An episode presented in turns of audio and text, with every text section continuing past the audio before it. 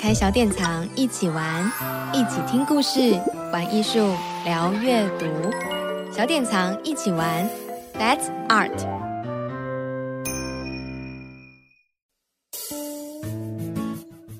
Hello，各位听众朋友，大家好，欢迎收听小典藏一起玩，让我们一起聊聊天。这里是小典藏的声音平台。我们除了出版绘本，在 Podcast 有一起听故事的单元，我们也有经营亲子主题的内容网站。那一起聊聊天呢，会陆续邀请小典藏网站的专栏作家现身说法，跟大家 Podcast 空中相见。那我是今天的主持人鸡蛋糕，我是小典藏网站的小编。那我们今天邀请的专栏作家是澳门绘本宝物剧的川井伸一。那川井伸一在澳门呢，有经营了一间井井三一绘本书屋。那缘起是在一个葡萄牙书店之旅之后的一个分享。那我们在二零二零年呢，开始在小典藏网站的专栏连载。那川井伸一是以书店老板的角度来分享，呃，绘本书店以及书店跟城市的文化联系之外呢，也有分享了一些。呃，在地呀、啊，或是海外的有书的见学，那持续的尝试跟孩子在街市、村落、社区、海洋或山林呢进行教学现场的实践。那我们今天邀请川井声音来聊聊，呃，在澳门开绘本书店这件事情。那书店的名称呢，据说是因为以前澳门的门牌会标示一个井字，代表呃屋子里面有一口井。然后书店在以前的旧址三十一号书屋的。老屋的那孔井，希望泉涌而出的是想象力。所有的故事呢，都在“井井”两个字里。那书架上呢，有千百本书籍，也可以在大人跟小孩的心中开出不一样的花朵，然后带我们进入不同的世界。那我们就请川井声音来聊聊这个书店的缘起，跟这个专栏的笔名呢？川井声音的这个呃，为什么取这个名字的原因吧。嗯，大家好。其实呢，名字是一种咒语，然后所以我们在取书店的名字的时候想了很久，然后后来发现头脑里面什么都没有，所以就用了“仅仅三一”。那这四个字刚好就是从小朋友来看，就是它就是非常形象的书架的形的样子，所以它其实嗯、也没有那么多的意思啦。就是因为很多人在问，说好吧，那澳门的老房子它本来就有一口。就是如果有井的话，就会写个井批，就是跟大家说里面有一口井的意思。那“井井三一”这四个字，其实它就是书架，没有任何的其他的其他的含义。那书架上有什么东西，大家就可以自己想象。那我的名字呢，川井伸一呢，是因为其实大家都叫我大香，嗯，有的人叫我林大香。那可是呢，我在当了妈妈之后。我就变得比林大祥还要巨大，所以衣服越来越紧了。所以后来我就直接写穿紧身衣，就穿着紧身衣，没有，对，大概就是这样子。所以看的时候看笔名好像很，好像很，嗯，很有。看笔名好像很日式，对，然后念出来发现不太 怪怪的，怪怪的，对，就是就是这样。那刚好就是我们书店大概是在二零一五年十月才开始经营。那当时因为澳门一个呃旧城区的老房子里面有个闲置的空间啊，所以我们有几个呃喜欢书的好朋友们就想，哎，那我们不如来开一个书店好了。而绘本刚好是我们这几个人的在在不同的专业。背景下，我觉得可以作为沟通也非常喜欢的形式，嗯，而加上当时就是就搞出人命了，身边有许多小孩出没嘛，所以想，哎，那这样这个空间就绘本的空间就成立了，嗯，大概是这样，嗯，而且像书店举办的一些绘本活动，其实都有一种独特的哲思感，就是不止在澳门啦，可能台湾都不一定有这么普遍，就是像。呃，书店在二零二一年呢、有一个叫儿童绘本学，呃，像绘本画家一样思考自然。那像今年二零二二年有仅仅儿童建筑学，像建筑师一样思考城市。我觉得就是很清楚明白的，会想把绘本从一个亲子读物的视角拉出来，就是绘本不只是阅读的载体，也可以跟大人去谈艺术啊，谈哲学，谈社会，谈建筑。那想请川井声音聊聊，就是这些活动规划的呃背后的一些想法，还有就是活动的执行上，让你有有没有让你觉得印象深刻的故事呢？嗯嗯，我自己在带小孩的路上啊，会觉得自己有很多很想关心的事情，然后所以在这个过程中，我会觉得让让孩子或让不同世代的人知道，我们关心的事物是一件很重要的事。所以当时我就把小孩子带在身边。所以早期我在还没有开书店的时候，可能会做一些民俗学或人类学的田野调查，然后当时小孩就跟着我一起来进行。然后后来我自己自己开始学习或或认识海洋议题的时候，诶，那个小孩子也在我旁边，或者是有时候之前我还还会写一些文学创作跟写诗什么的，然后有时候我会在台上。呃，可能会有一些演讲或者是朗读诗歌啊的这些活动，然后我的宝宝就在我的哺乳袋里面喝奶，就好像我是袋鼠一样，我觉得是很自然的事情。可是后来在一个城市比较正常的城市生活或分工里面，我觉得这些本来人人类很自然的事物，它就充满干扰，然后也变得很难去做到啦。就是一方面说。每一个城市，它都有自己既定的既定的社会价值啊，或者是一些秩序啊，所以要打破大家认为小孩应该是什么样的，或是孩子应该要去学习一些什么，这些事物就会比较困难。所以我们在带大家一起读绘本的时候，就会想说：诶，如果有可能用不一样的视角来阅读绘本，好像。这些原来既有的框架就会被打破，例如说像绘本画家一样思考自然，是因为我们都每个人都很喜欢大自然的东西。可，可是，呃，创作创作绘本的人他是大人嘛，嗯，那他应该也有他可能也有一些他自己的视角要带着我们进去读。所以，我们我觉得绘本很厉害的地方是，就是他可以把成人跟儿童学习的起点。变得同步，就是我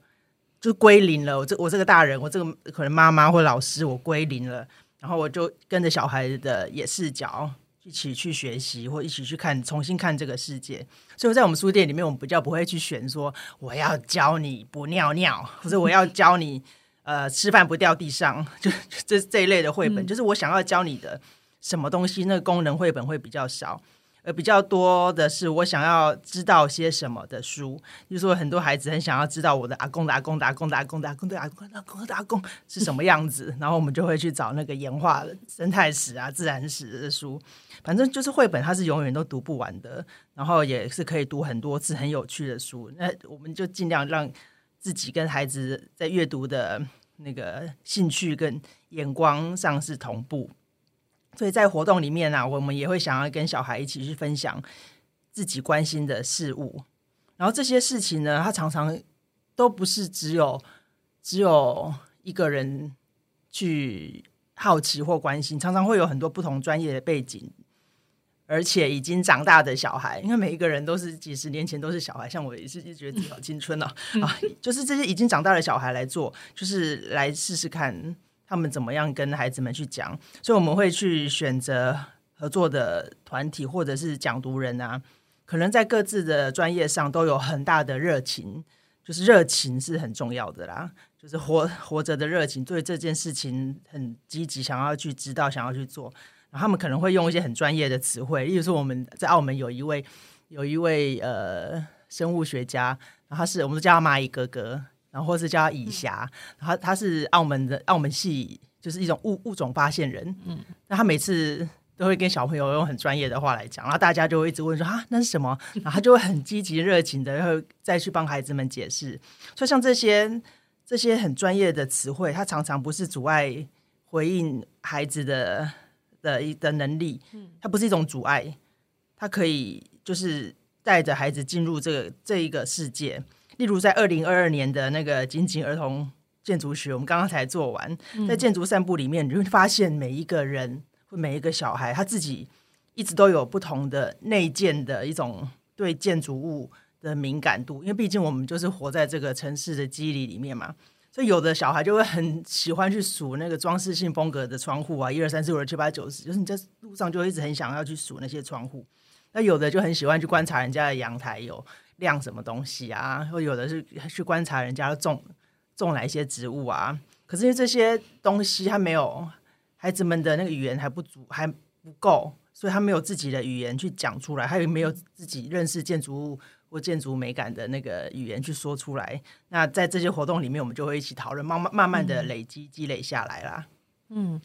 然后我们接下来想要回到就是小典藏专栏的连载的文章的部分，就是呃，像在这边第一篇文章啊，是分享的就是之前旅行去西呃葡萄牙记录下的绘本书店，然后之后就是刚好就遇遇到了疫情，然后这几年也都无法出国。呃，请川井声音再分享一下旅行遇见的一些绘本书店对仅仅三亿的经营啊，或者想做的事情，不知道会不会有什么影响？我觉得疫情真的是大魔王。对，今天我之所以在这边跟大家见面，就是我终于可以回家了。对，因为疫情，嗯、呃，它是个魔王，但是我觉得就是它也是一个转机。因为在二零一九年的时候，对我来说是我觉得是蛮重要的一年，因为可能是因为去了葡萄牙旅行，而且差一点就要住下来，就是这个的这个经历，让我对。当地的观察就是绘本跟书还有空间的观察不太一样，然后书写专栏的开始也是因为这些惊喜，很想跟大家分享。然后我想说，哎，对于就是我自己在作为澳门这么多年来，我也终于愿意去好好的学葡语，因为为了想要读懂更多很好的葡语绘本，所以就有很多的转机。就这几年来，我觉得好像有一点。不太一样，就是改变了一些，有一些新的东西进来。那我也觉得没有这个疫情，呃，书店它本身的这个经营变化，它是必然会存在的，因为它本来把这个书店的空间当做是一个有机体的话，它就是有一一直不断不断不断不断去改变。那它攸关我们本来就关心的事物啊，它会不太一样，比重上不太一样。例如说，本来我们就在关心不同的生态议题，可是在这几年来，我们就会放到疾病的各种讨论，然后讨论可能是城市城城市的防疫，或是管理，或者是公共卫生，或者是或者是以前我们会带孩子们，刚才说会读那个呃生态生态史的演化相关的绘本，可是现在我们就会去关注微生物的演变，它是什么样子，人跟微生物的的。的生存的状态，那也因应的瘟疫来到了世代，可能我们这个瘟疫跟死亡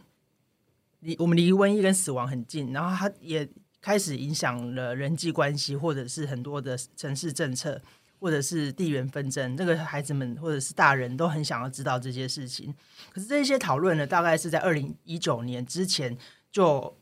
书店的不同的读者跟很多的。来来来去的一些大人们，其实我都已经在关心这件事。那我自己的契机，当然是因为是小孩出生之后，我会我有之前有一本笔记本，会去设想他未来可能会遭遇的种种，会有时候会写下来，会记录下来，会去设想未来五十年的世世界会是什么模样，他的世代会是什么模样。那书店它是一个载体啊，就人跟人之间在这里会凿开一些对话的空间，就算是不同。想法或不同的背景的人，你就会在这个地方就开始会有所交流。这样，那我自己尽管我是非常喜欢书或书店，可是当知识或思想开始发任之后，形式上的东西会变得很微小。所以很多人都会问说：“哎，有一天就是疫情之后，就是其实当一直都在那个困难之中，或者是危机里面。”那形式就是书店或书这个形式，它变得微小或薄弱。我自己是觉得不用太悲观。就是作为经营的经营经营的人，我会想办法让这个空间持续下去。但是在一开始的时候，我也会预想，它如果不存在了，它有一天会不存在。那每一个人都是一间流动的书店，会会去这样去设想，然后去经营不同的读者，经营书店也经营读者。然后，所以作为绘本的喜爱者，我自己在构想未来的动向时，我觉得非常看个人的喜好。因为我们书店有不同的合作的伙伴，然后每一个人关心的东西都不一样。那我自己是在二零一九年之后，就是会可能也是因为去了葡萄牙，也可能是因为小点仓的督促、砥砺、鞭策，啪啪没有了啊，就很其实很自然的，就是我会想要。多关注一些葡语绘本或葡语国家正在关心的绘本主题是什么？就是它是一个，我觉得它是一个自然流向的，我自己的那个呃关心的东西，它是一个慢慢的往前进、往前走的一个方向。这是我自己的一个就是想要做的事情，这样。那在像小编呢，在之前在就是二零一九年，就是曾经很短暂的到访澳门，然后也非常幸运的 在书店那时候旧的书店楼上有寄住了一晚，然后就是那时候是因为是初次到访澳门，对于它的一些街街景建筑跟景点，其实印象很深刻，因为在殖民过后，其实保留非常多就是异国感吧的一些建筑物。那不知道就嗯、呃，川井声音自己有没有推荐澳门在地的一些书店或是空间？就是之后如果到访造访澳门，就是务必要去的呢？对，就是之之前真的很幸运呢，因为当时房子很空，就整个就是很空，只有回声，然后也没有客人。所以老房子因为空空置，然后用的就是合作，就一起用的团体又比较少，所以当时当时几年前，二零一五年、二零一六，忘记是哪前前几年，二是二零一九年吗？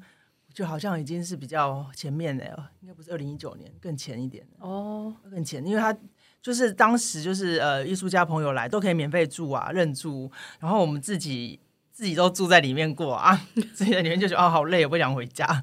然后就住在里面。不过夏天的时候冷气有点坏坏的。就有一次黑潮海洋文教基金会的朋友过来，然后大家就直接躺在书店的地板上睡觉，因为地板因为那个冷空气是往下掉的，所以他是在地下，然后他就躺在地上，然后任任由我们的店长踩过，不用担心我们店长是猫咪，就是任任由他踩过这样子，所以。所以那个是很奇特的经验，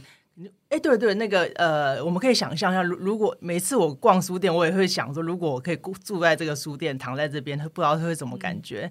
在呃葡萄牙的社群，澳门的葡萄牙社群，他们有一个有一个绘本节，然后这个这个社这个绘本节是由一个葡萄牙设置的语言学会，叫做 IPOR I P O R。东方葡萄牙语学会他们去做的，他每年的阅读节都会邀请，呃，不是不是绘本节，是阅读节，他会邀请小朋友到书店或是到葡萄牙领事馆里面的一个图书馆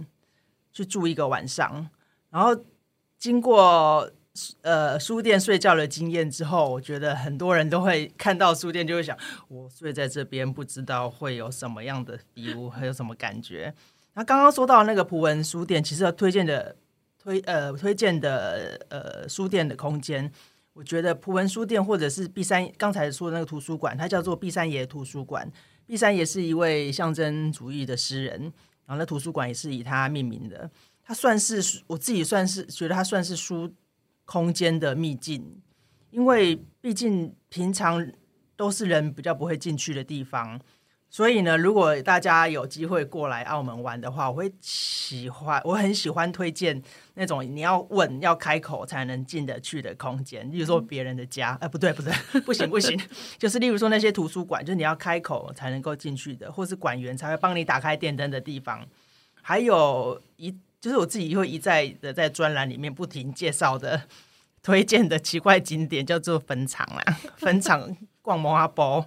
就是我自己是很爱逛蒙阿波的人啊，因为我自己觉得蒙阿波就是城市的历史积淀啊，所以澳门的坟场故事它其实很好玩，它联系了亚洲跟世界现在的样子，所以而且它变化的速度非常缓慢，毕竟都是用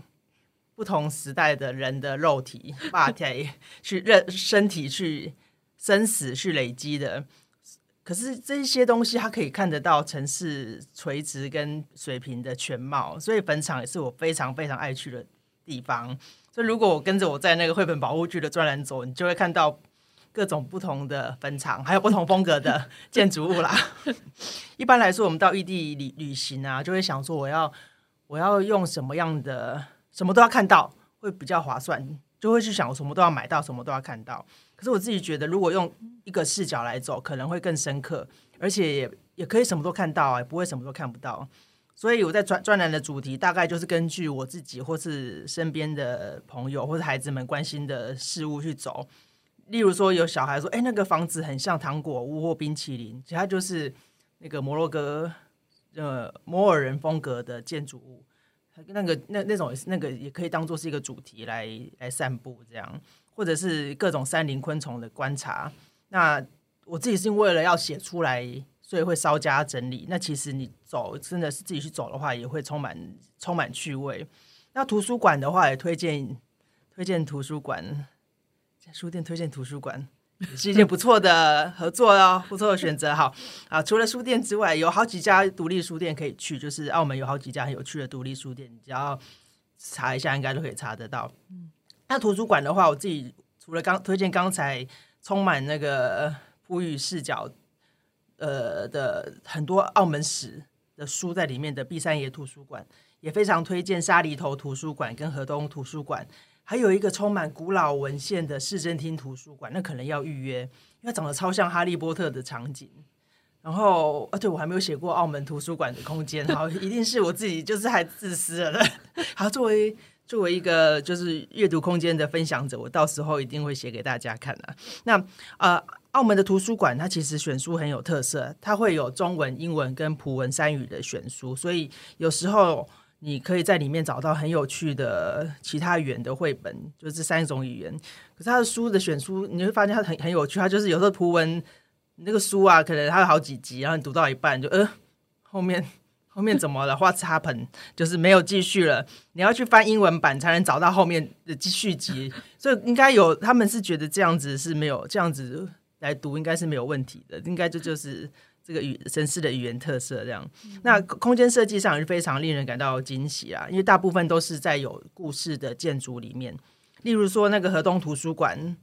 它的室内可以看到原保，它保留了原来的石墙。那沙梨头图书馆，它是一个海岸沿海海岸的社区，它有那个骑楼式的建筑，有长角的房子，所以你从对面看过来，就像是有手工画出来的。的房的图书馆或者手工画出来的房子一样，所以其实跟着书的空间或书店的空间，无论是小书店或图书馆，他们相应的社区都可以，你都可以过去逛一逛。可能有的是海岸或菜市场，那有的是教堂、堂区或修道院，都是非常值得造访的风景。很期待，就是穿井声一就是之后对于图书馆这部分的分享。然后呃，今天。没，不会不会。今天的分享除了就是专栏作家现身说法，其实也是书店老板经验谈，然后也是那个澳门澳门居住的在地台湾人 的视角观察，其实有蛮多蛮特别的点。然后今天很谢谢川井声一来跟我们一起聊聊天。那想要欣赏更多澳门绘本宝物剧的文章，欢迎到小典藏网站欣赏哦。也可以在小典藏跟井井三一的会呃粉丝专业跟我们分享。对这一集内容的想法哦，谢谢大家，我们下次见喽，拜拜，拜拜。